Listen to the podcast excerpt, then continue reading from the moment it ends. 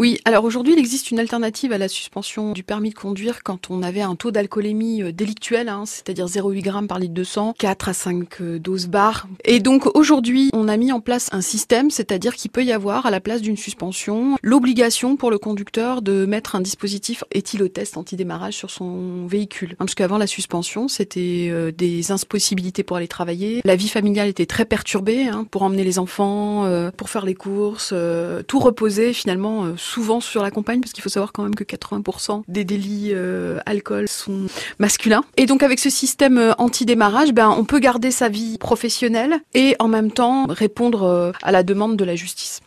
Euh, on va imaginer samedi, je sors d'une soirée, je me fais arrêter par les forces de l'ordre.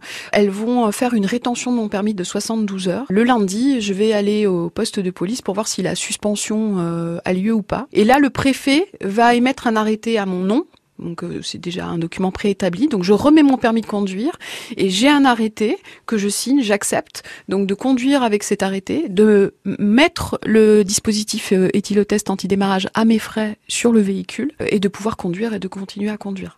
Alors l'éthylotest anti-démarrage a un coût autour de 1300 euros. Il y a des possibilités de location 100 euros par mois.